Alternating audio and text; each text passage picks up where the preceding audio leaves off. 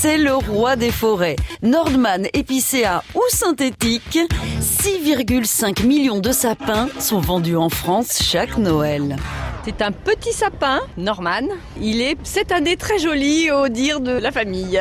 Mais je pense que beaucoup diront la même chose sur leur sapin de Noël.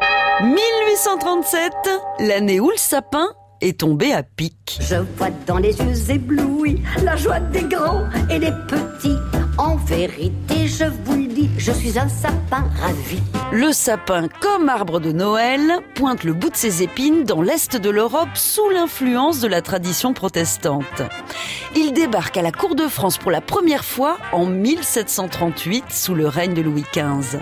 Son épouse, la reine Maria Lesinska, d'origine polonaise, décore un sapin à Versailles dans l'indifférence générale. Un siècle plus tard, rebelote avec l'arrivée de la princesse allemande Hélène de Mecklembourg, duchesse d'Orléans, belle-fille de Louis-Philippe. Nostalgique des Noëls de son enfance en Allemagne, elle demande au roi l'autorisation d'installer un arbre de Noël au palais des Tuileries. C'est chose faite en 1837. C'est une révolution. Mais là encore, sans grand succès. Il faut dire que c'est une tradition allemande. Un événement politique va tout changer. Quand l'Alsace et la Moselle sont annexées par la Prusse après la guerre de 1870, une partie de la population fuit et s'installe notamment à Paris. Progressivement, le sapin gagne sa place dans le cœur et le salon des Français. Dites-moi les enfants, qu'est-ce que vous voudriez pour vos étrennes? Je voudrais un beau sapin avec de la neige. Ah oui? Et qu'est-ce que tu en feras après du sapin? Un bon feu de la cheminée.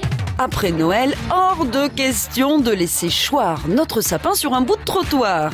Des associations se chargent de les recycler et d'en faire du compost.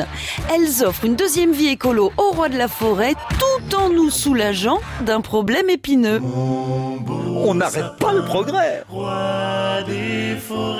À retrouver sur francebleu.fr.